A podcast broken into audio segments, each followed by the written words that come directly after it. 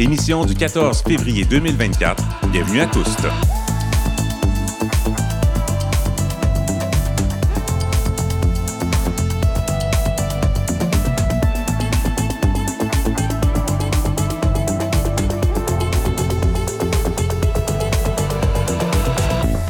Kim Roy-Grenier au microphone. Aujourd'hui à l'émission, nous nous penchons sur cette nouvelle qui a fait beaucoup jaser en début de semaine, la hausse marquée des cas de VIH au Canada. Nous recevons le directeur général de l'organisme Réseau, Alexandre Dumont-Blais. Bonsoir. Bonsoir. Pouvez-vous vous décrire et nous partager vos pronoms? Oui, alors Alexandre, euh, pronom il, lui, accord masculin. Je suis le directeur général de l'organisme Réseau et j'y travaille depuis un peu plus de dix ans Et qu'est-ce que ça veut dire pour vous faire partie des communautés LGBTQ? Ça veut dire beaucoup de choses. Ça veut dire euh, reconnaître les acquis du passé, reconnaître les traumas que les communautés vivent et ont vécu et travailler ensemble entre nous, intercommunautés, mais aussi avec la société pour faire avancer les choses et euh, lutter contre la stigmatisation et surtout euh, faire avancer les lois, les droits qui ne sont pas encore acquis au Québec, au Canada, partout. Est-ce que vous l'aviez vu venir, cette augmentation de 25% des cas de VIH? Je vous dirais qu'on se lève pas le matin en se disant est-ce qu'il va y avoir des statistiques aujourd'hui, des nouvelles statistiques qui vont être dévoilées? Euh, donc, vu venir, je dirais à moitié, dans le sens où euh, on est au fait des statistiques euh, à toutes les, années qui peuvent sortir. On n'est pas tombé en bas de notre chaise dans la mesure où, bien sûr, quand on parle d'une augmentation sur 10 ans, c'est chaotique, c'est problématique. En ce qui concerne les communautés que l'organisme Réseau rejoint, donc les hommes GBQ et personnes trans qui ont des relations avec des hommes, pour les chiffres pour 2022, on parle de 108 cas sur un total de 310 à Montréal. Cette, proportion fluctue dans le temps en fonction de, plusieurs facteurs qu'on pourrait débattre pendant des heures, mais ça nous rappelle, ça nous rappelle l'importance de parler d'éducation de la sexualité, de vérifier pourquoi dans certaines provinces, dans certaines régions, il y a un meilleur accès à la PrEP ou il n'y a pas d'accès à la PrEP ou il y a un meilleur accès au dépistage ou il n'y en a pas. Donc moi, je pense que c'est plutôt l'occasion et l'opportunité de mettre, je m'excuse l'expression, le spotlight sur l'actualité du VIH en ce moment. On en reparle dans quelques instants. Et puis, nouveauté cette saison à tous. Chaque semaine, un ou une humoriste sera avec nous pour vous offrir un billet d'humeur sur un sujet d'actualité ou de société. Et pour ouvrir le bal ce soir, nous avons l'honneur d'accueillir Trana Wintour. Bonsoir. Bonsoir. Est-ce que tu peux te décrire euh, et nous partager tes pronoms? Uh, mes pronoms sont elle, um, ella, ella. Um, et euh, me décrire, honnêtement, c'est trop difficile. Même sur les dating apps, je sais jamais quoi écrire pour me décrire. Mais mettons physiquement ce soir. Physiquement, j'ai très chaud en ce moment. Cette laine est trop. Euh, c'est trop. Euh, oui, il faut, faut s'adapter. Qu'est-ce que ça veut dire pour toi faire partie des communautés LGBTQ? Ça veut dire être cool et meilleur que les hétéros. Et puis, comme c'est la Saint-Valentin, on va parler de dating ce soir et d'application de rencontres. Le post-doctorant en communication à l'Université Concordia, Christopher Ditzel, sera avec nous. Et en culture, chronique cinéma avec Parfaite Mouswanga. Elle nous présente le deuxième film du réalisateur québécois Koale sur les communautés LGBTQ+, au Vietnam et aussi le festival Transcendance dans le cadre du mois de l'histoire des Noirs. Et moi, c'est Kim Roy-Grenier. Je suis journaliste homosexuel et non-binaire. J'utilise le pronom il, sauf quand je suis maquillé, où je préfère le pronom elle. Et ce soir, sur scène, ben, j'ai gardé mon look de vernis Galaxy. Si vous avez, vous avez écouté l'émission la semaine dernière, il est encore pas pire, quelques éclats, mais j'avais envie de le voir avec les spots du, Normandie. Vous voyez, ça scintille, voilà. Euh, d'ailleurs, celui qui a baptisé mon look est dans la salle. Merci, euh, Marc-André. Euh, et j'ai une chemise rouge fleurie sous un chandail blanc. Nous sommes en direct de la taverne Le Normandie dans le village à Montréal. C'est parti pour tous.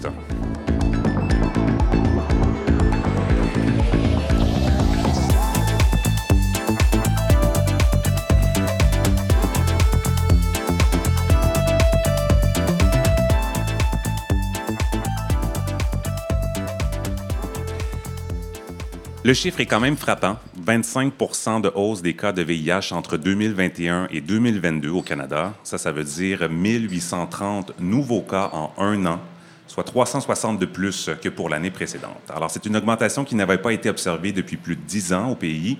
On en discute avec Alexandre Dumont-Blais, directeur général de l'organisme Réseau, qui offre des services d'éducation et de prévention du VIH et autres ITSS. Alexandre, bonsoir. bonsoir. Alors, dans les derniers jours, on a beaucoup entendu euh, des voix dénoncer le manque de sensibilisation, le manque d'éducation sur le VIH. Est-ce que vous partagez ce constat-là? Complètement, complètement. Et je veux d'entrée de jeu aussi nommer que, que je suis ici aujourd'hui pour parler de de mes observations, de mes, de mes équipes de travail à l'organisme Réseau avec les communautés que Réseau dessert depuis 30 ans, donc les hommes GVQ et personnes trans, est avec des hommes. je ne peux pas euh, euh, donner les spécificités de toutes les communautés au Canada, mais par contre, peu importe où on est au Canada, c'est quoi l'éducation à la sexualité, c'est quoi l'accès aux stratégies de prévention qui fonctionnent dans d'autres villes, dans d'autres grandes villes dans le monde aussi? Donc, clairement, oui, je suis d'accord. Euh, parlons de, sensibilisation, d'éducation dans les écoles, notamment auprès des jeunes. Vous avez des, des, sexologues dans votre équipe de réseau et ils, ont, ils avaient déjà commencé à, observer des changements sur le terrain qui n'étaient pas vraiment dans le bon signe, c'est ça? Oui, en fait, c'est ça. À travers les années, on fait de l'intervention communautaire, mais on a la chance à travers les années d'avoir des, des employés des fois qui ont des formations en sexologie, en travail social et tout ça. Et je veux dire, c'est assez clair là, sur, un, sur un 10 ans d'observation que euh, l'éducation la sexualité au Québec a changé. Puis encore là, qu'est-ce que ça a déjà été? Qu'est-ce que ça a été? On pourrait poser la question à tout le monde ici. Euh, ça a été quoi votre éducation il y a 10, 15, 20 ans à l'école? Sur la sexualité?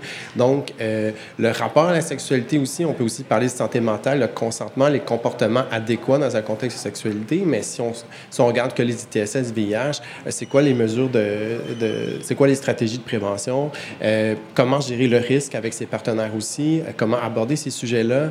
Euh, on reçoit des fois des questions encore à l'organisme dans, dans, un contexte de demande d'information qui, qui, qui, nous ramène à cette question. Mais quelle, est, quelle a été l'éducation de la personne sur ce sujet-là? parce qu'on revient en arrière, on va, des fois encore, on peut penser que le VIH va, va, se contracter de telle ou telle façon, alors que non, on, on croit qu'on a quand même avancé euh, sur des choses, sur un certain niveau d'information sur le sujet. Mais euh, l'éducation générale à la sexualité est un enjeu euh, qui doit être clairement amélioré dans les, dans les, dans, les, cursus scolaires, dans les écoles exactement, au-delà des campagnes de sensibilisation. Une affiche sur un mur peut jouer son rôle, mais il faut aussi que ça fasse partie de l'éducation qu'on donne à nos jeunes complètement parce qu'on voit une banalisation, surtout chez les jeunes, du sujet, des, des, des ITSS qui sont traitables.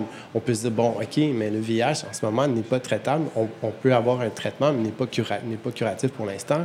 Euh, on le souhaite, bien sûr, mais je pense qu'il y a eu une certaine banalisation, clairement. Puis, euh, avec, la, avec toutes les stratégies existantes, on, se pose encore la question pourquoi? Donc, il faut agir sur plusieurs fronts. On a parlé de l'éducation dans les écoles. Euh, on parle aussi de campagnes de prévention. Ça, c'est une autre chose aussi. Vous trouvez qu'il n'y en a pas assez. Euh, docteur Régent Thomas aussi, on, qu'on a entendu cette semaine, disait la même chose. Il en faut, en faut en fait euh, qui, soit organisé par le gouvernement, pas juste par les organismes communautaires. Exact. Euh, en fait, les organismes communautaires, pas juste Réseau d'ailleurs, il y a plein d'autres organismes à Montréal qui savent de quoi ils parlent, ont l'expertise sur le terrain, font de l'intervention sur le terrain, c'est du grassroots, savent quoi faire, mais quand quand ton budget pour diffuser ta campagne à Montréal, c'est quelques milliers de dollars, on s'entend qu'on ne va pas très loin et longtemps dans le calendrier de, publication. Donc, on rêve, on souhaite que le gouvernement, que les instances euh, euh, mettent le sujet au jour. Euh, pendant les fêtes, pendant mes vacances, j'entendais des messages à la radio sur la santé mentale, sur la consommation. N'hésitez pas à consulter ou à aller voir des ressources. Pourquoi on n'a pas des messages comme ça sur le VIH? Il y en a déjà eu dans le passé? Probablement. J'étais peut-être jeune à ce moment-là, je m'en souviens pas. Euh, et je dis pas qu'il n'y a rien qui se fait. Je pense qu'il y a des efforts qui sont faits, mais comment rendre le sujet euh, de façon nationale ou provinciale à ce point important que ça fasse partie des programmes euh, de campagne large public, je pense que ça reste une importance en plus du travail communautaire.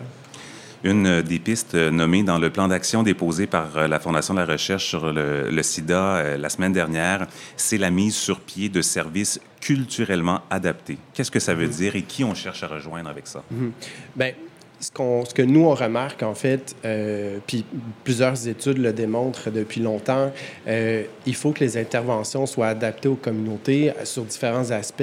L'aspect de l'intersectionnalité. Donc, euh, nous, en réseau, on a développé un programme après avoir fait des études, une analyse des besoins, un programme destiné aux hommes noirs GBTQ, qui est un groupe de soutien de discussion réservé spécifique, offert évidemment par un homme noir de notre équipe, pour aborder des sujets qui, culturellement, dans, dans leur habitudes n'est peut-être pas abordée de la même façon qu'avec les autres personnes de nos communautés. mais c'est aussi tout simplement quand on va chercher un dépistage, quand on va chercher un soin de santé en fonction de notre genre, de notre identité, bien, que ça soit lié. si la personne qui offre le soin, que ce soit dans une institution de santé de soins publics, à une personne et présume son genre sans vérifier ou sans intégrer ça dans son screening médical, je m'excuse l'expression, le mauvais service peut être offert puis peut causer des traumas à la personne. Ça, il y a des personnes trans qui nous ont, qui nous ont rapporté des situations comme ça. Donc, euh, je pense culturellement adapté sur différentes facettes des communautés. Euh, parce que sinon, ça va créer une barrière puis un frein envers le service offert, puis la personne peut ne pas aller vers ce service pour pas recréer des, traumas ou des, euh, des, des, difficultés dans l'obtention de service, alors que recevoir un soin de santé, ça fait partie des chartes, ça fait partie des, des droits qu'on a comme société. Euh, donc, nous, on milite fort sur l'adaptation des services à nos communautés à risque qu'on rejoint. Euh, et ça, ça, ça, va, ça va très loin dans le service sur le formulaire d'accueil, sur les questions qu'on va poser aux personnes euh, pour que la personne se sente à l'aise de partager ce qu'elle vit sur ses pratiques sexuelles en fonction de ce qu'elle est comme personne et ne pas être jugée, bien sûr, par rapport à son, à son identité de genre, à, sa, à son orientation sexuelle ou à ses pratiques sexuelles. Vous, cherchez en fait à, joindre les personnes qui en ce moment vous échappent. Euh, c'est un peu ça, euh, quand on s'est parlé un peu plus tôt, euh, que vous me disiez. J'étais quand même surpris d'apprendre dans le rapport la semaine, qui a été publié la semaine dernière qu'il y a plus de cas de transmission par des contacts hétérosexuels que par contact sexuel entre hommes. C'est 39% pour les contacts hétérosexuels contre 35 pour la deuxième catégorie. vous travaillez auprès d'hommes qui ont des relations sexuelles avec les hommes, les ARSA c'est ça? C'est le terme de santé publique que j'aime pas euh, utiliser. C'est des hommes qui s'identifient gays, bisexuels, queer et personnes trans qu'on est avec des hommes. Donc, un petit acronyme euh, technique. Euh, vous n'avez pas accès à un portrait plus détaillé sur les sources de contamination. Pourtant, ça vous serait utile dans votre travail. Pourquoi vous n'avez pas ce portrait-là plus détaillé et comment ça pourrait vous aider vraiment sur le terrain? Mm -hmm.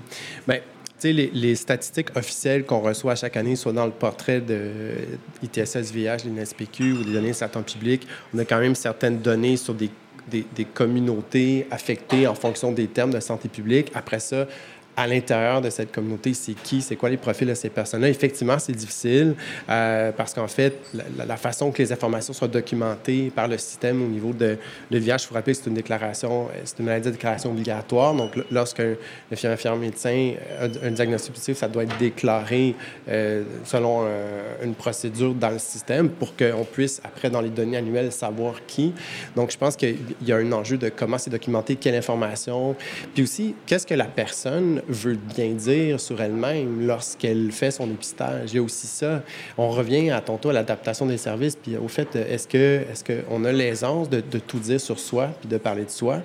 Quelle information de ça qui est documentée. Sinon, au sens plus large sur la question, dans, dans nos observations, c'est sûr qu'on a des indicateurs comme, par exemple, les, les, personnes qui consomment des substances dans un contexte de, de chemsex ou non. C'est sûr que si, dans un certain moment donné dans sa vie, la personne, euh, elle est désorganisée pendant un certain moment, mais c'est certain qu'elle peut ne pas avoir pris les stratégies requises en fonction de ses pratiques à ce moment-là, euh, ou l'avoir fait, mais avoir cessé, ou être sur un traitement euh, VIH, mais ne pas l'avoir pris pendant une certaine période. Donc, la personne qui était indétectable, intransmissible, redevient indétectable, transmissible. Mais ça, ça reste quand même, statistiquement parlant, j'ai pas de chiffres pour dire que, que ça prend une proportion. C'est juste un facteur parmi tant d'autres qui, nous, on, le voit dans nos interventions, c'est en fonction de ce que les gens nous, nous, disent sur leur vie. On fait des liens entre les nouveaux cas, certains nouveaux cas, certaines pratiques et tout ça.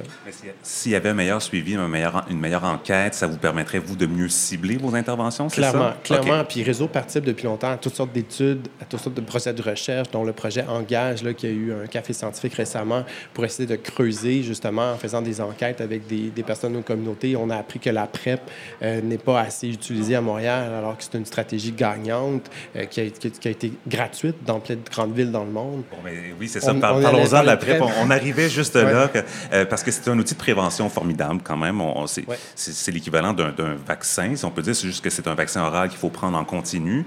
Euh, mais il y a des enjeux sur l'accès aux médicaments, sur son impact sur la banalisation de, du virus.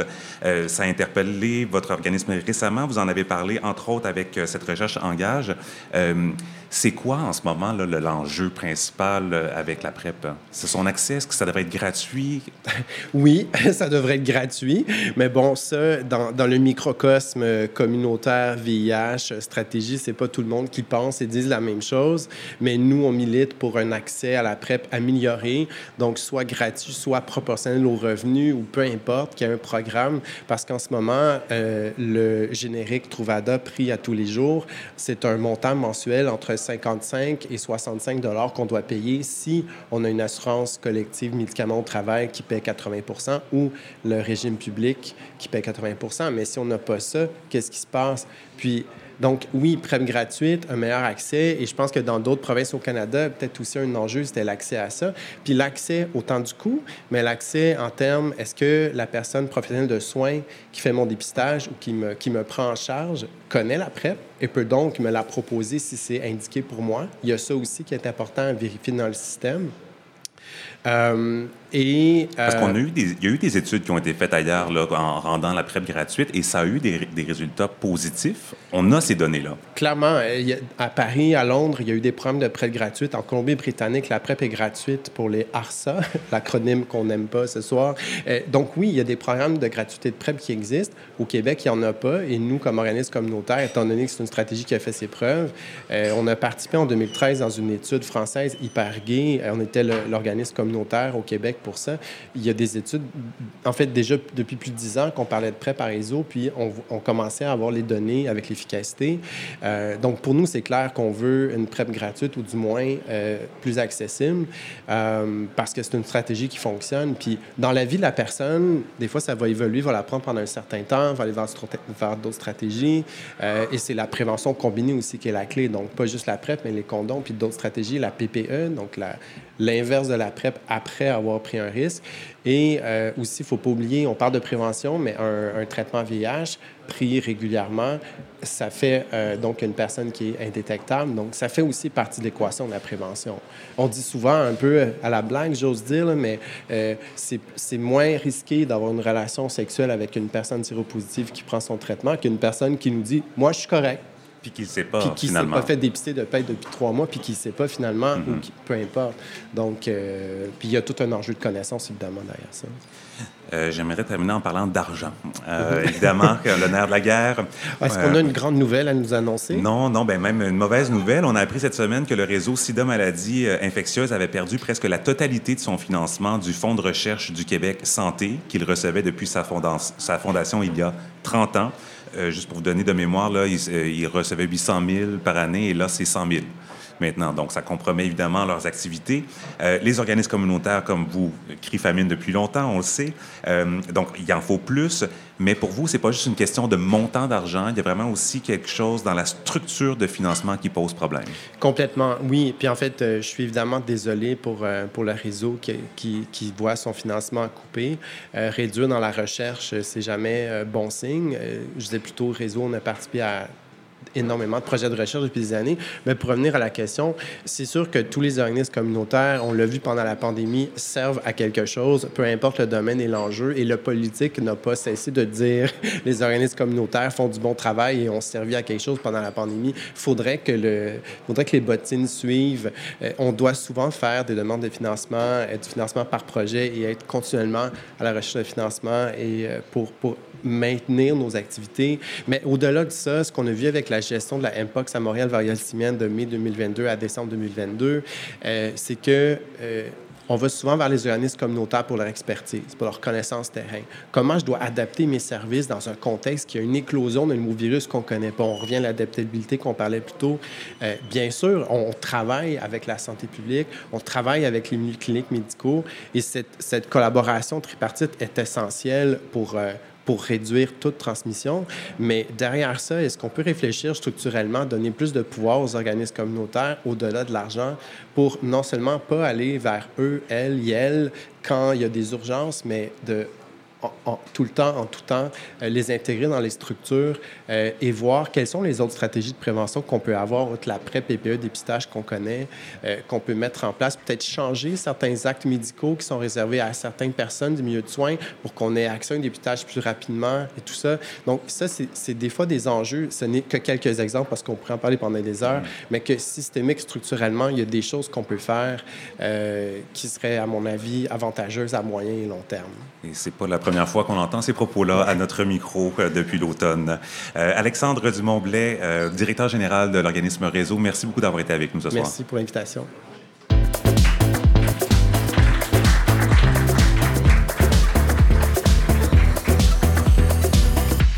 Voici maintenant un résumé des nouvelles nationales et internationales. La coalition Nous ne serons pas sages, qui demande la dissolution du comité de sages sur les questions de genre, organise sa première assemblée publique de mobilisation le dimanche 18 février à Montréal. L'objectif de la rencontre est d'échanger, de former des comités et de coordonner des initiatives populaires afin d'élargir cette coalition. Jusqu'à maintenant, plus de 80 organisations ont signé l'appel à l'action de Nous ne serons pas sages.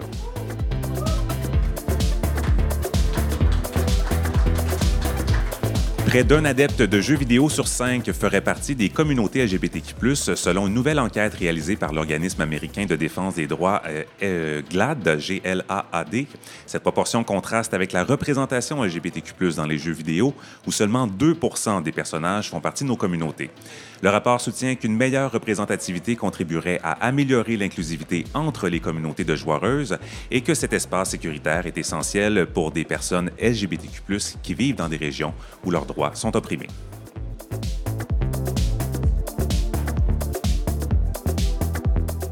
Et à Bangkok, en Thaïlande, pour la Saint-Valentin, des dizaines de couples ont participé à de fausses cérémonies de mariage en prévision d'un changement législatif espéré d'ici l'été qui autoriserait les mariages pour les personnes, entre, les personnes de même sexe.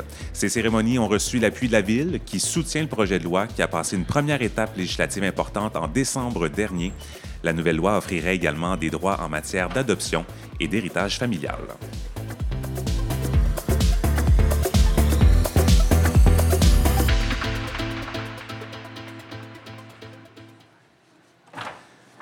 Oui, oui, premier segment. Je suis toujours perdu parce que c'est la première fois qu'on fait ce segment-là à l'émission aujourd'hui, le segment humour avec Trana Wintour. Rebonsoir. Rebonsoir. Je suis vraiment très, très content de t'accueillir sur la scène du Normandie. Merci. Et euh, d'ouvrir le bal, comme je l'ai dit en début d'émission, avec toi. Euh, on va parler un petit peu de toi pour te présenter à, l'auditoire. Euh, est-ce que tu peux nous parler comment tu as commencé en humour? Mais tout le monde commence pratiquement de la même façon. On commence tous par un open mic. Um, mais pour moi, j'ai jamais, en grandissant, j'étais même pas vraiment une fan de l'humour d'une manière générale. Moi, j'étais beaucoup plus inspirée par la musique pop et les divas. Um, mais pour faire une longue histoire courte, finalement, l'humour était la mode d'expression que je cherchais tout le temps um, quand j'étais jeune et dans mon adolescence, mais je le savais même pas. Et qu'est-ce qui a déclenché à un moment donné que tu t'es dit, hey, là, ça, c'est pour moi? Mais en fait, c'était grâce euh, à deux artistes, Margaret Cho et Sandra Bernhard, parce que c'est des humoristes, um, mais qui, qui jouent avec la forme d'une manière que j'ai jamais vue avant. Et en les voyant, j'étais comme, oh mon Dieu, c'est ça que je recherchais. Et comment tu décrirais ton type d'humour? Um, je pense que mon humour est quand même personnel. C'est vraiment mon point de vue sur le monde. C'est pas des observations générales. Um, je parle beaucoup de mes expériences, ma vie romantique. Um, et il y a également une grande dimension de la culture pop dans mon humour, um, parce que c'est ça qui me fascine et, m'intéresse le plus. Et d'ailleurs, euh, ça transparaît dans le sujet de ce soir. Euh, je rappelle un peu euh, qu'est-ce que c'est ce segment? Ce sont des billets d'humeur. Donc, chaque semaine, il y aura un, un humoriste qui sera de passage pour livrer une réflexion sur un sujet d'actualité, un sujet de société. L'objectif, c'est de prendre un recul avec l'humour, la caricature, euh, la réflexion pour, euh, ben, pour rire, parce qu'on a le droit de rire quand même. Hein? Pas quand même. ben oui, mais il y a eu tellement de mauvaises nouvelles l'automne euh, dernier. Oh, que, ça termine jamais, à chaque jour. Donc là, on va essayer d'alléger de, l'atmosphère. Oui, quand même. Alors, euh, ben, écoute, je, te cède la parole pour ce premier billet, qui parle d'une chanteuse que, que j'ai découverte tout récemment. Non, c'est pas vrai. euh, on parle ici de... Taylor Swift. Avis aux Swifties, euh, ouvrez vos oreilles. Alors, euh, ben, je te cède la parole. Vas-y, Merci. La semaine dernière, j'ai fait quelque chose de très dangereux. J'ai tweeté que je pense que Taylor Swift est la personne la plus plate de la planète. Cinq minutes plus tard, j'ai dû entrer dans la protection des témoins. 78% de mes abonnés sont des femmes âgées de 18 à 39 ans. Alors pour moi, dénoncer Taylor Swift est plus dangereux que dénoncer Israël. Il n'a fallu que quelques minutes après mon tweet que les Swifties m'attaquent. Ils ont moqué mon apparence, ils ont essayé de me convaincre qu'elle était incroyable et ils ont affirmé que j'étais obsédé par Taylor Swift. Je ne suis pas obsédé par Taylor Swift, mais je suis obsédé par l'idée de comprendre comment la personne la plus plate au monde, selon moi, est devenue une méga star internationale. Je ne dis pas que Taylor n'a pas de talent, mais ses chansons sont assez bonnes et bien produites, mais I mean, sa voix est parfaitement correcte, mais qu'apporte-t-elle réellement à la table? Lorsqu'on a demandé à la légendaire Aretha, Aretha Franklin ce qu'elle pensait de Taylor Swift, elle a simplement répondu Beautiful gowns mais les robes de Taylor ne sont même pas très belles. Avant les Grammys, il y a quelques semaines, j'étais plutôt neutre à propos de Taylor. Mais ça a changé pour moi lorsqu'elle a accepté son prix des mains de la reine Céline Dion. Taylor est montée sur scène, a fait l'idiot et a saisi le trophée des mains de Céline sans même la regarder dans les yeux. De nombreux fans ont essayé de justifier les actions de Taylor en disant qu'elle était excitée et rattrapée par le moment. Mais je suis désolée. Rien ne justifie ne pas regarder dans les yeux la personne qui vous remet un prix. Taylor a remporté quatre fois le Grammy de l'album de l'année. Ce n'est pas une nouvelle expérience pour elle. Plus tôt dans la soirée, Taylor a remporté un autre Grammy et lors du discours de remerciement, elle, n'a même pas remercié personne. Elle a profité de ce moment pour annoncer et promouvoir son nouvel album, Tacky. La soirée des Grammys m'a montré que Taylor Swift est aussi calculatrice et égocentrique que n'importe quel autre megastar. Pour atteindre ce niveau de succès, il faut jusqu'à un certain degré quand même être narcissique. Tout le monde aime agir comme si Taylor est une petite fille douce, innocente et sans défense, y compris Taylor elle-même. Mais ce n'est même pas une petite fille, c'est une femme d'âge moyen. Si nous considérons que l'âge moyen commence à 34 ans. Lorsque j'ai tweeté mes pensées plus tard dans la soirée, les Swifties sont venus m'attaquer à nouveau. Cette fois-ci, ils m'ont traité de misogyne. Cela m'a montré à quel point Taylor a été capable de vendre à ses fans un récit dont elle est au-delà de toute critique et que n'importe quelle critique dit à son sujet est automatiquement de la misogynie, ce qui est ridicule. Je comprends que la musique de Taylor compte beaucoup pour beaucoup de monde. Madonna est mon artiste préféré, mais je la critique tout le temps. Quand j'avais 10 ans, chaque fois que quelqu'un disait du mal de Madonna, je prenais cela comme une insulte personnelle. Mais j'avais 10 ans. Une fois l'école secondaire terminée, toute votre identité ne peut pas être celle de votre chanteur préféré. Et comme Taylor, ces fans qui m'attaquent ne sont pas si jeunes que ça. J'ai le droit de ne pas aimer Taylor Swift. Ne pas l'aimer n'est pas de la misogynie. Aucune personne ne peut être exemptée des critiques en raison de son identité. Critiquer les femmes n'est pas en soi misogyne. Il y a des femmes qui sont des mauvaises personnes, elles existent. Regardez Mélanie Jolie. Je ne suis pas misogyne pour avoir dénoncé Taylor Swift tout comme vous n'êtes pas transphobe si vous n'avez pas aimé ma chronique ce soir. Merci. Merci, Connor, d'avoir euh, cassé, brisé la glace euh, pour ce premier segment. Ça fait plaisir. Et puis, on va simplement prendre une petite pause musicale pour faire une rotation des invités euh, sur scène et on vous revient tout de suite après.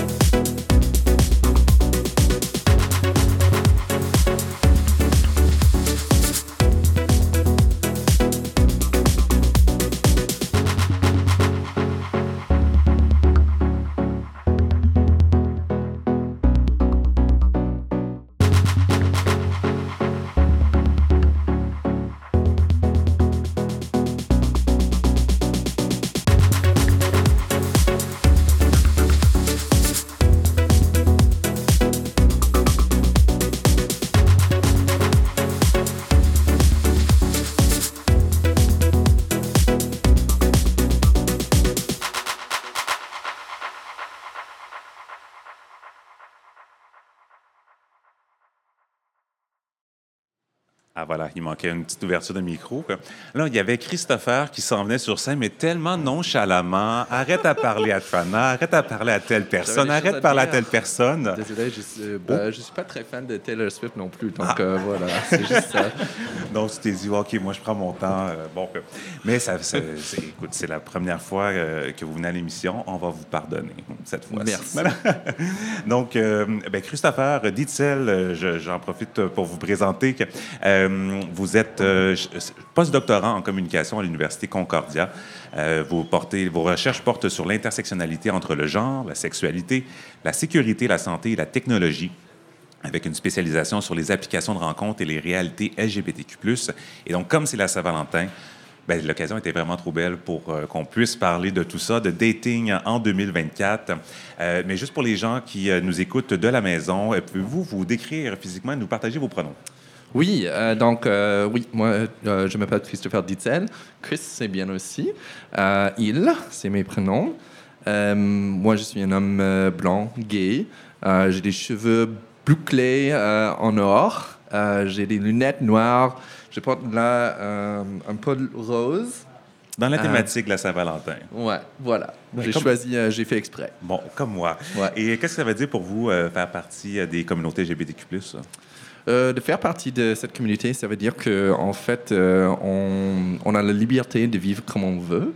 Euh, je pense que c'est bien parce qu'on a, on a les choix de, de, de réfléchir et de penser à quel point on veut, on veut vivre la vie qu'on veut. Donc, c'est pas comme les hétérosexuels qui ils ont déjà peut-être une vie qui est décrite.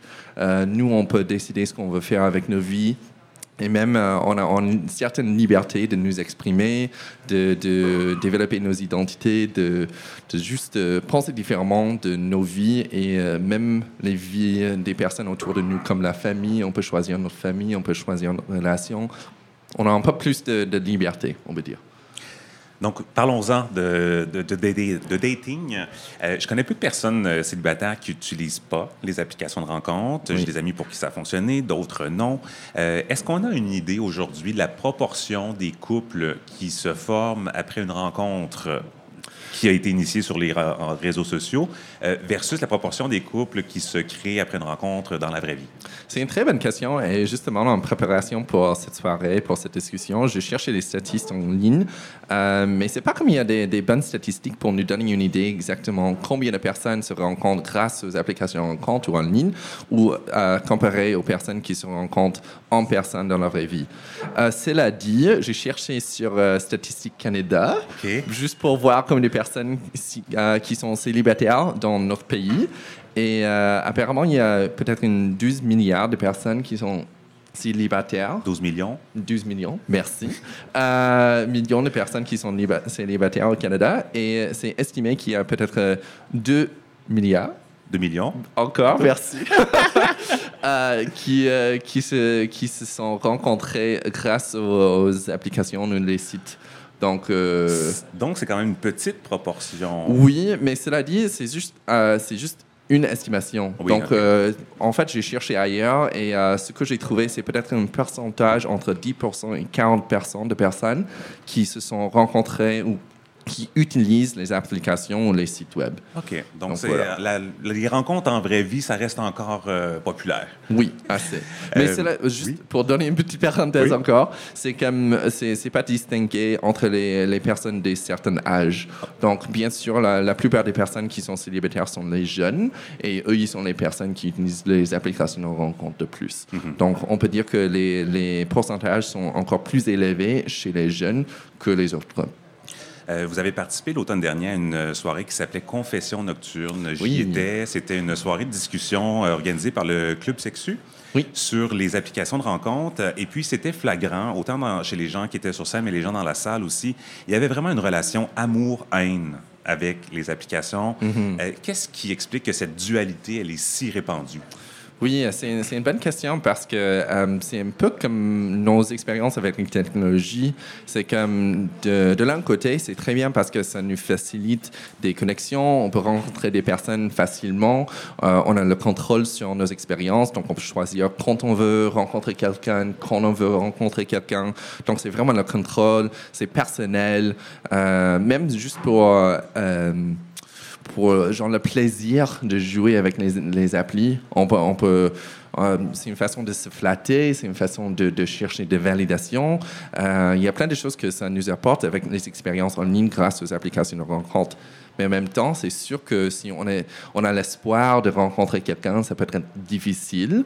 Et aussi, c'est que si on, si on retourne aux, questions des des populations des personnes LGBTQ+, c'est pas à dire que chaque personne dans nos communautés reçoive la même attention des personnes. Donc, il faut savoir aussi qu'il y a la discrimination, la violence, le harcèlement qui peuvent euh, être plus présents chez certaines populations à cause de, leurs identités. Donc, euh, c'est sûr qu'il y a des mauvais côtés et aussi des bons côtés, mais euh, ça joue entre les expériences dans, dans, les, dans les expériences, ça joue dans les expériences des personnes.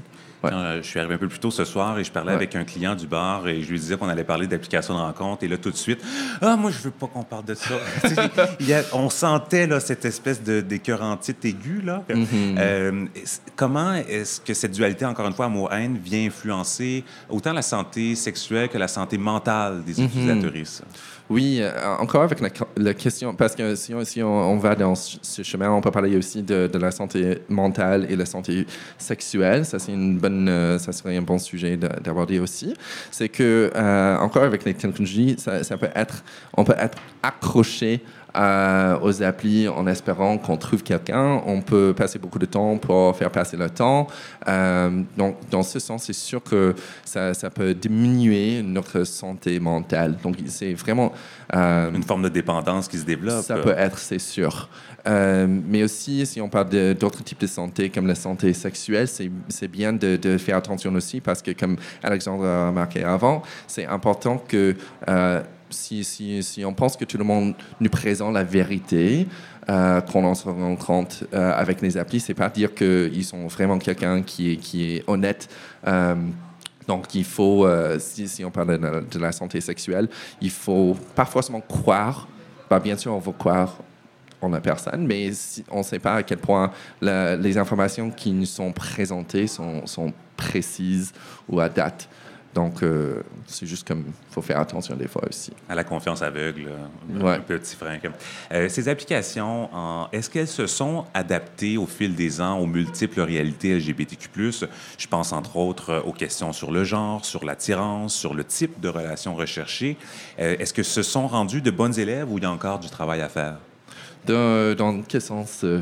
Eh ben, Est-ce que les applications en général aujourd'hui vont permettre aux utilisateurs de bien refléter leur identité de genre, que ce soit parce qu'elles euh, sont non-binaires, trans? Oui. Euh?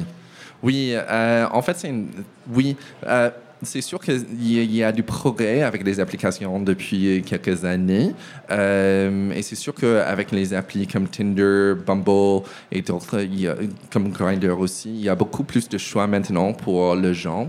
Donc, tu peux choisir. Euh, il y a même, euh, je pense que c'est Grindr qui a plus que 50 options de genre tu peux choisir. Donc, c'est vraiment, on, on voit beaucoup plus de variété pour les choix de genre. Ce qui est intéressant aussi, c'est que même si on peut se présenter dans plusieurs façons, euh, Tinder, par exemple, et Bumble, euh, il y a toujours des catégories qui sont assez simples. Comme avec Tinder, y a, tu, peux, tu peux choisir homme, femme ou plus, donc il y a beaucoup de choix de genre. Mais quand tu, pour les choix d'affichage, euh, c'est juste comme homme, femme et tous. Donc, pour les filtres de recherche. Pour les filtres de recherche. Donc, euh, Donc on peut s'identifier de plein de manières, mais on ne peut pas chercher plein de types de profils. Oui, exactement. Euh, donc, même s'il y a beaucoup plus d'options qu'avant, c'est sûr qu'il y a beaucoup plus d'options qu'avant, euh, c'est assez simple comme les choix en même temps. Donc ça, c'est l'aspect qu'on voit, l'aspect qu'on peut, euh, sur lequel on, a une, action possible.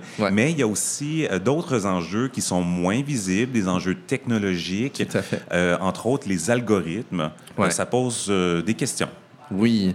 Euh, c'est sûr qu'on pense que les technologies sont neutres. C'est souvent, on, ne réfléchit pas à quel point il y a la discrimination qui est euh, dans les technologies. Mais en fait, euh, l'intelligence artificielle, les algorithmes, en fait, ils sont créés, ils sont basés sur les expériences des personnes hétérosexuelles et souvent sur les personnes qui sont blanches. Donc, c'est-à-dire qu'il y a déjà, il y a aussi des personnes cis, donc non trans. Donc, c'est-à-dire que en fait, les systèmes qui sont souvent utilisés par ces compagnies euh, pour, euh, pour Mettre en contact les gens. Oui, bah, pour filtrer les gens, pour vérifier les photos, tout ça qui, qui se passe derrière l'écran. Ils sont tous basés euh, dans un sens assez hétéronormatif mm-hmm. et aussi blanc et pas très divers. Donc, ça, c'est un euh, enjeu. Euh, justement, parlons-en de, de, la race, de l'ethnie. Euh, c'est une information qu'on peut encore afficher sur beaucoup d'applications. Mhm. est-ce que c'est une catégorie d'informations qu'il faudrait idéalement supprimer ou encore est-ce qu'il faudrait empêcher les filtres de recherche avec ce critère-là? Il y a des applications qui l'ont fait d'ailleurs, ça. Est-ce que c'est la bonne approche?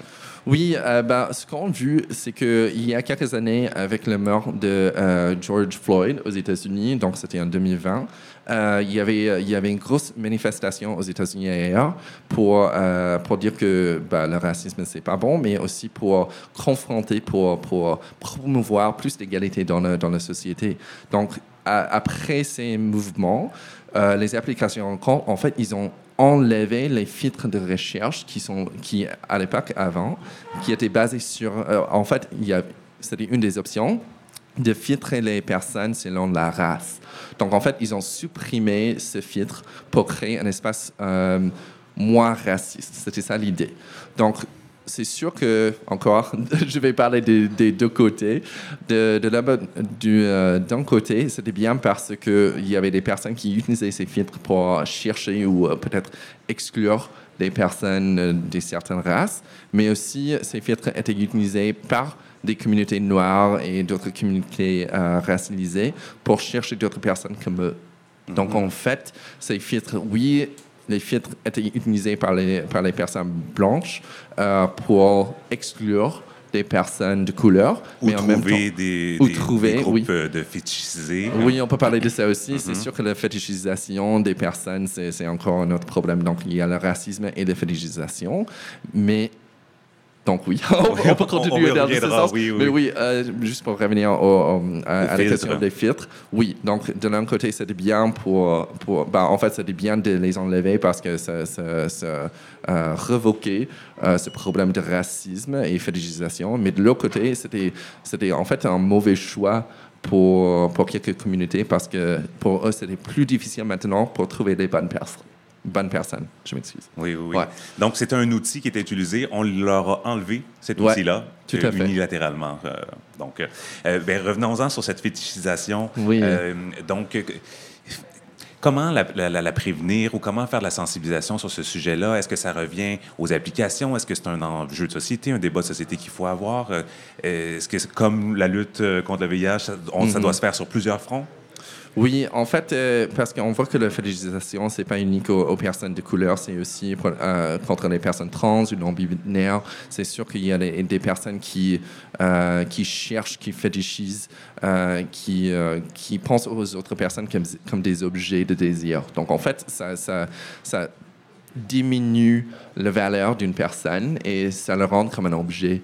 Euh, donc, c'est sûr que ça serait bien bah, d'éduquer de, les gens, de faire sensibiliser les gens parce que, absolument, euh, on ne va pas créer les autres personnes juste comme un désir. Euh, de nos jours, on peut retrouver beaucoup d'informations sur les profils. Si on a des animaux de compagnie, si on est lève tôt, lève tard, est-ce qu'on garde notre batterie de téléphone chargée à bloc ou quasi morte, si on veut des enfants ou non. Est-ce qu'il reste encore de la place pour le plaisir de découvrir? Je dirais que oui, mais euh, encore si, on parle des applis et des filtres, c'est sûr que maintenant on a, beaucoup de contrôle sur nos expériences et c'est pas unique aux, applications de rencontre, c'est avec la technologie en général. On peut chercher ce que ce qu'on veut, quand on veut, comme on veut. Donc, dans ce sens, ça simplifie nos expériences d'amour et on pense que c'est peut-être on peut programmer, on peut chercher, surtout avec, euh, avec les algorithmes, et avec l'intelligence artificielle. On pense que la technologie peut nous aider à, trouver exactement la bonne personne selon nos critères. Donc, oui, si, si, on, si on casse un peu ces, ces, ces blocs de juste penser que euh, c'est juste mes pensées qui sont parfaites pour moi, si, si on relâche un peu, je pense que ça serait bien de, de, de, de rester ouvert et de trouver des personnes qui peuvent peut-être être hors de nos pensées, mais qui peuvent nous rendre euh, des bonnes choses dans la vie. Donc, je dirais que oui, c'est possible avec les applis, mais ça serait bien aussi de rencontrer des personnes, pas uniquement avec les applis, genre chercher euh, grâce aux nos communautés, peut-être euh, sortir écouter un balado comme tous. Euh, donc, un jour, euh, on va avoir un palmarès. hein, les, les- les couples tous. Imagine. mais oui, donc, euh, ouais, c'est possible, mais euh, si, si tout le monde reste sur les critères, si tout le monde reste très spécifique, euh, ce que, avec ce qu'ils cherchent euh, sur les applis, je pense que ça serait plus, plus difficile. Ouais. Je terminerai en parlant de, de, de- de parentalité, d'homoparentalité ou euh, bon, toutes sortes de parentalité parce que, Ouais. comme je le disais, maintenant, on peut inscrire si on veut des enfants ou non, ce qui n'existait Oui. pas il y a plusieurs années. Et puis aussi, il y a plusieurs années, c'était un peu plus homogène, les projets de vie. Il n'y avait pas nécessairement Mm. autant de gens qui voulaient euh, fonder une famille. Aujourd'hui, moi, honnêtement, pour swiper, j'en vois beaucoup qui inscrivent qui veulent des enfants. Euh, ben, pour moi, ça vient euh, swiper à gauche parce que c'est pas un projet que je veux, mais ça vient. euh, avant, il y avait comme une facilité de dire tout le monde cherchait la même chose. Là, on cherche plus du tout la même chose. Euh, Est-ce que le fait qu'il y a autant de personnes qui indiquent vouloir des enfants, on doit le prendre comme un bon indicateur de, de, de la- des communautés LGBTQ+, par rapport à leur intérêt à fonder une famille? Est-ce qu'il y a une corrélation qu'on peut observer? Est-ce que c'est trop ténu comme lien? Ben, je pense que c'est intéressant parce que c'est sûr que ce qu'on voit avec notre société, notre société a évolué.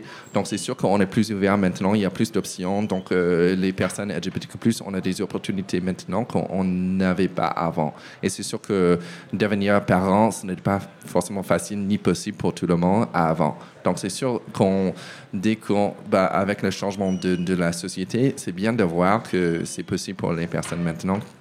Mais, euh, pour revenir à ta question, je pense que euh, même si c'est possible, c'est pas dire que tout le monde peut le faire, ni tout le monde veut le faire. Donc, euh, comme j'ai expliqué au début, c'est comme une, une certaine chose qui est, unique et spéciale pour, la communauté LGBTQ+, c'est que on, peut vivre nos vies comme on veut.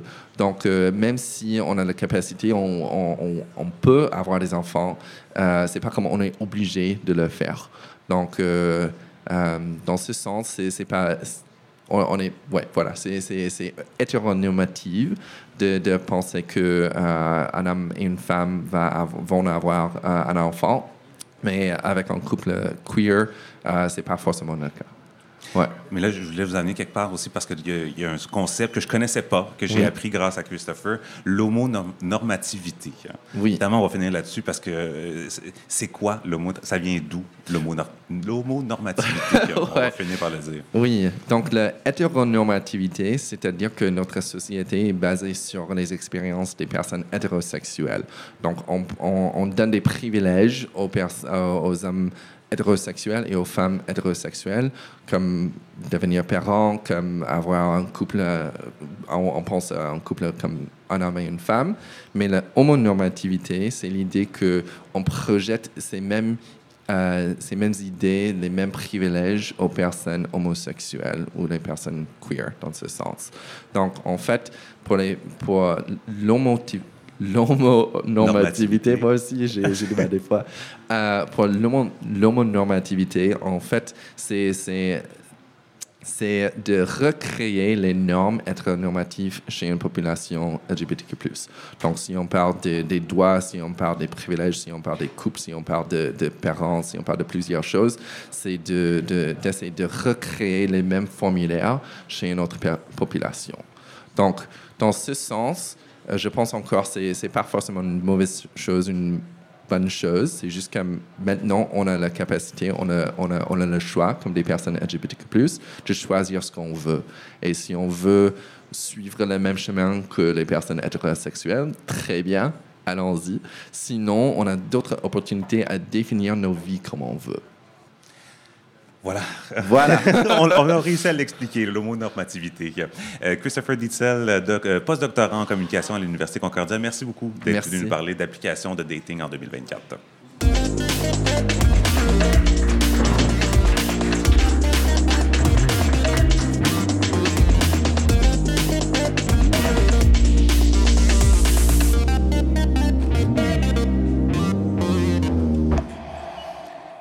Va maintenant parler de cinéma avec Par Parfaite Mouswanga. Bonsoir, Parfaite. Bonsoir. Est-ce que tu peux te décrire euh, sur scène ce soir? Ah, mon Dieu, oui. Alors, je suis pas du tout euh, dans votre thème. Euh, je suis habillée tout en noir. j'ai rien contre la Saint-Valentin. C'était... Moi, j'ai un petit veston quand même. oui, on Avec les manches retroussées. J'ai un haut de sport noir. Bon, voilà.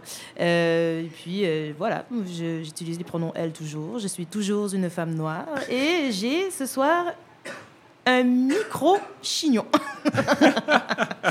Toujours pas de rallonge qui sont revenus. Non, pas tout de suite.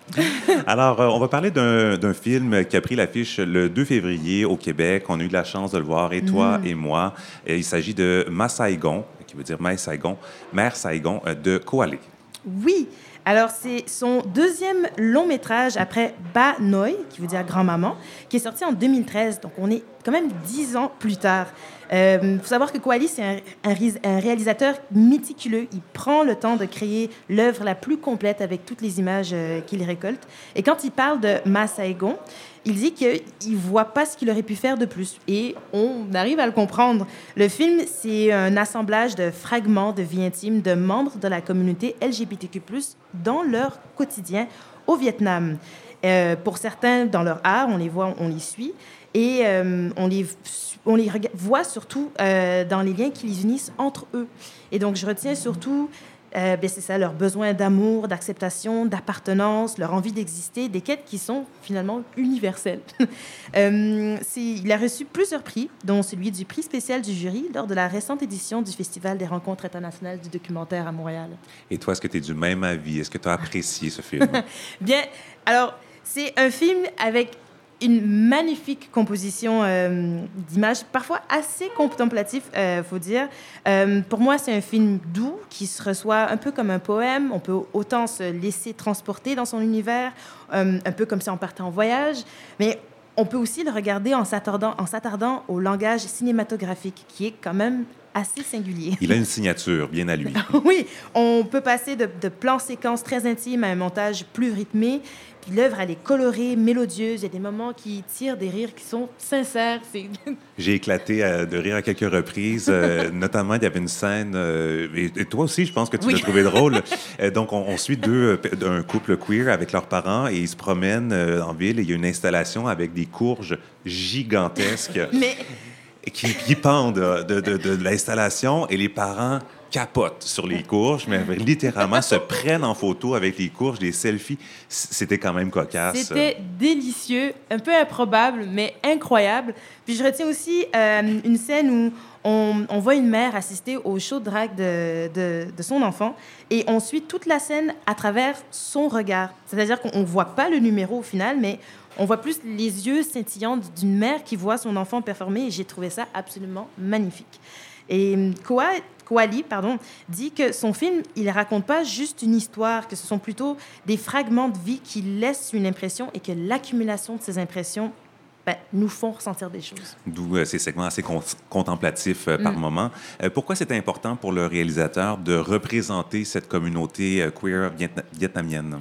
Bien, il raconte que euh, plusieurs réalisateurs tendent trop vers des clichés et des caricatures quand il est question de représenter la communauté LGBTQ+ au Vietnam. Euh, il y y, a, toujours cette espèce de couche d'exotisme qui n'est pas nécessaire. Et donc, lui, il voulait s'assurer de bien les montrer à l'écran.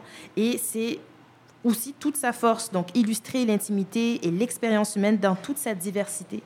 En entrevue à Radio-Canada, il dit qu'il avait envie de s'attarder à la banalité et il le dit très bien que ce sont des humains comme nous, avec une identité différente. Ils sont flamboyants, lumineux, extraordinaires, mais ils sont tout à fait ordinaires.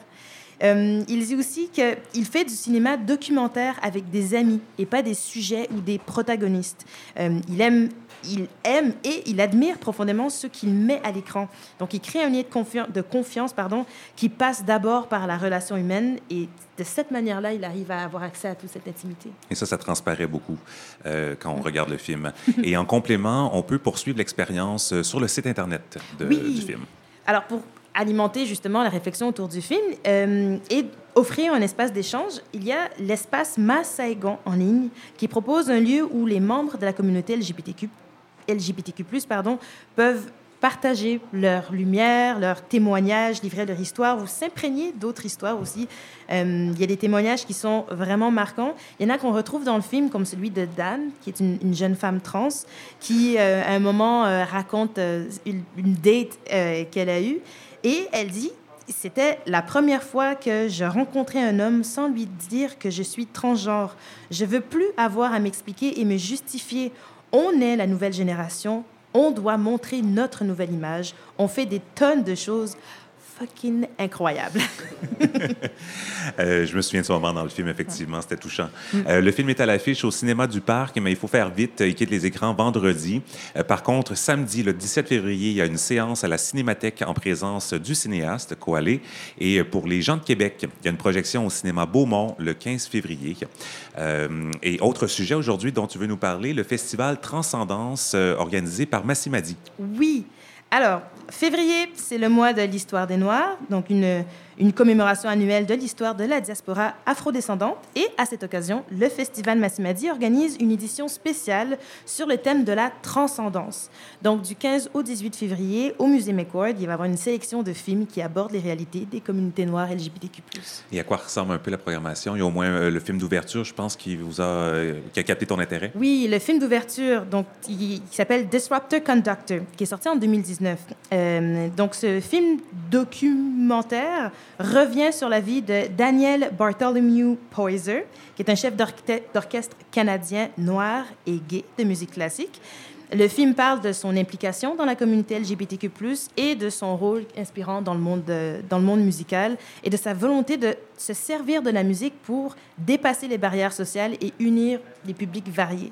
Donc, euh, il y a par exemple la création du spectacle Torgy and the Torchestra en 2019 avec la, la drag queen Torgy Thor. Quel bon titre de spectacle, je quand trouve même. ça c'est phénoménal. Franchement, il fallait y penser. Euh, c'est une tournée qui avait été acclamée en Amérique, euh, en Amérique du Nord en 2019, euh, qui a tourné à guichet fermé. Et là, parenthèse, le spectacle s'en vient à Montréal le 9 mai à la Maison Symphonique. Là, il faut comprendre, c'est l'occasion d'entendre des classiques revisités de Beethoven et des morceaux de Beyoncé et de Madonna et de Dolly Parton. C'est... Voilà. Fin de la parenthèse.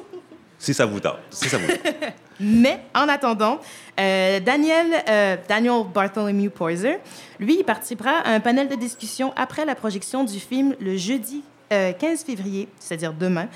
Et puis, samedi également, le 17 février, il donnera son premier concert à Montréal. Ça se passe à la salle Pierre Mercure avec l'ensemble Obiora, qui est essentiellement composé de musiciens musiciennes professionnelles issues de la diversité culturelle. Donc, toute leur programmation est évidemment sur le site Internet mhm. de Massimadi. Et puis, euh, en terminant, euh, parfait, il y a les rendez-vous Québec Cinéma qui s'en viennent. Ça commence le 21 février et ce sera l'occasion de revoir euh, quelques films dont on a parlé à l'émission cet automne et que tu avais beaucoup aimé. Il y en a quatre, entre autres, hein, qui s'en viennent. Du, donc, c'est du 21 au 2 mars, la, la, la 42e édition des rendez-vous Québec Cinéma. Euh, deux des quatre euh, longs métrages, on en, a parlé à l'émission, il s'agit de Solo de Sophie Dupuis et Les Jours heureux de Chloé Robichaud. Ça fait une belle occasion euh, de sauter sur l'occasion. Et puis il y a aussi le, film, le film documentaire Éviction de Mathilde Capone sur cette colocation queer euh, de la rue Partenay. On avait mhm. reçu, euh, c'était pas dans le cadre de la chronique cinéma, mais on l'avait reçu à l'émission. Mhm. Et aussi le documentaire euh, de acadien. Cadieux. Oui, il y a, une, étoile. Excellent aussi, je l'ai vu également. On ah oui, oui, oui. Les ah. trois, les quatre en fait, je le recommande. Je les ai toutes vues et je les recommande. Évidemment, vous n'êtes pas obligé d'aimer, mais bon. donc parfait, on se retrouve un peu plus tard en février ou au mois de mars, quelque chose comme ça. Oui, quelque part au mois de mars. Merci beaucoup. Merci beaucoup.